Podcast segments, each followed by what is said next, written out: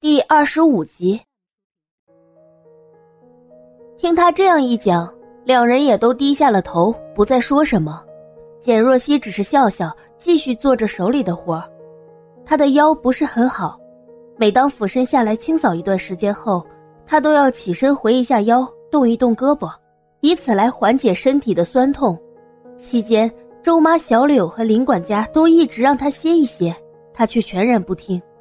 冷夜晨让他做的事情还没有办好，有什么资格休息？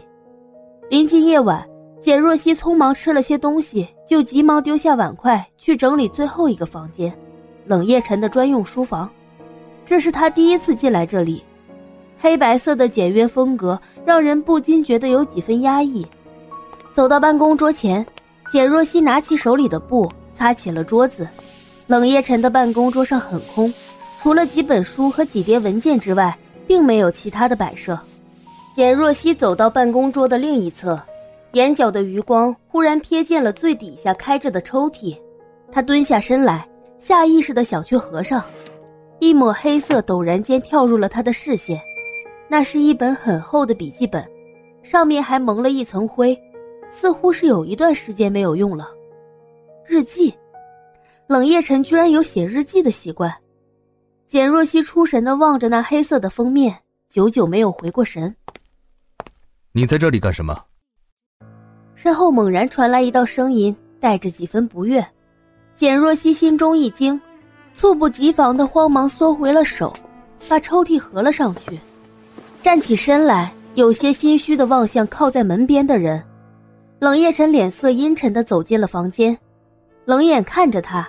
那副模样让简若曦莫名的有些心慌，他知道这次是躲不了了。冷夜晨径直越过他，走到桌前的椅子上坐下，修长白皙的手指有一下没一下的敲击着桌面，发出清脆的响声。他不留余地的冷言着：“这个房间不需要你来整理，以后也不要再来这里。”简若曦听出了他隐忍的恼怒。他不知道他的怒气从何而来，自己又做了什么不对的事情呢？从一开始他就只是想要来打扫卫生而已，况且他什么都没做。那个笔记本他并没有碰。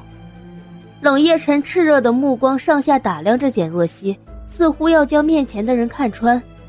他回来的时候，林管家将简若曦今天做的事情全部都告诉了冷夜晨。冷夜晨眯了眯眼睛。心中有些不屑。听林叔说，你一整天都没有休息。简若曦抬眼，他并没有出声回答，只是点了点头。说说看，你都做了些什么？冷夜神微微仰头靠在了椅子上。按照你的吩咐，冷宅的每一个房间、每一处角落，我都做了清扫。简若曦冷静的回答着，从他的脸上。冷夜晨却看不出来做了一天事情的疲惫，望着对面一双漩涡翻涌的眼眸，简若曦不禁一怔，他这是什么眼神？良久过后，冷夜晨淡淡开了口：“林叔。”话音刚落，林管家便推门进来了。林管家看了一眼站着的简若曦，又看了一眼满脸冷漠的冷夜晨，心中不禁有些担忧。以后白天的时候把屋子里的冷气关了。最近家里的开支很大。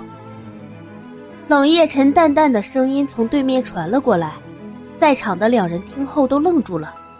家里开支大，简若曦无话可说，她紧紧的抿着唇。冷夜晨的意思她再清楚不过，不过她只能默默的隐忍着，忍气吞声。一旁的林管家有些为难的看了一眼身边的简若曦，犹豫的开口：“少爷，这恐怕不太好吧？简小姐她……”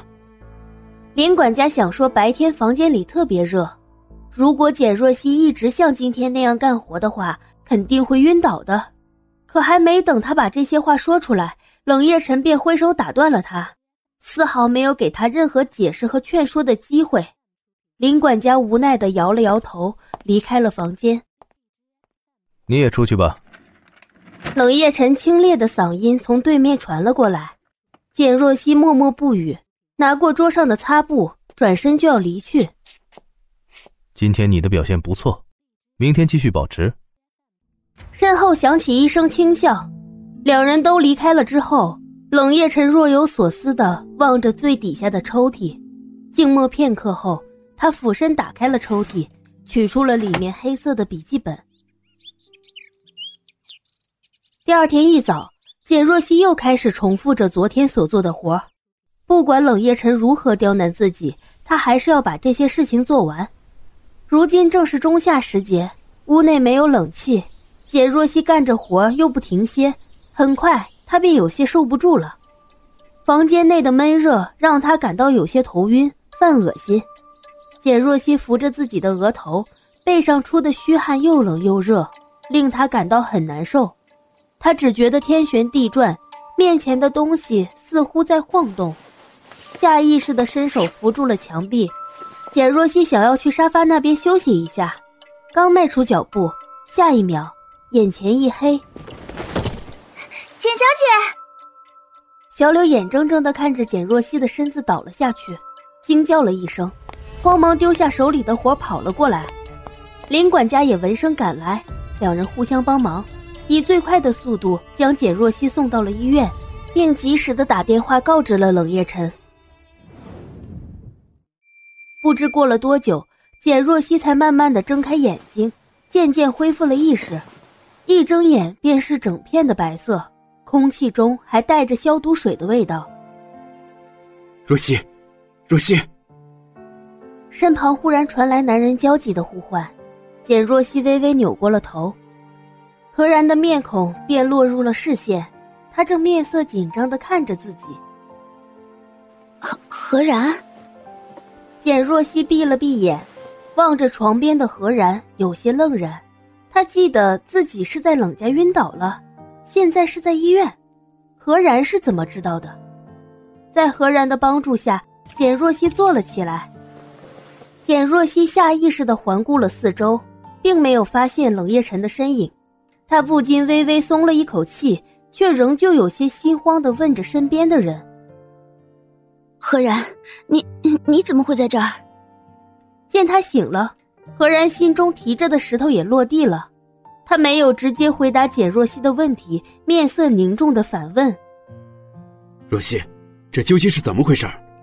好端端的，你为什么会中暑呢？为什么会中暑？难道自己要告诉他，冷夜晨将屋子内的冷气关了，自己做了一天的家务活？不行，他不想让何然替他担心。”简若曦咬了咬唇。嘴角扯出了一丝牵强的笑意。何然，我没事。嘴巴里说着没事，他的心底却隐隐有些不安。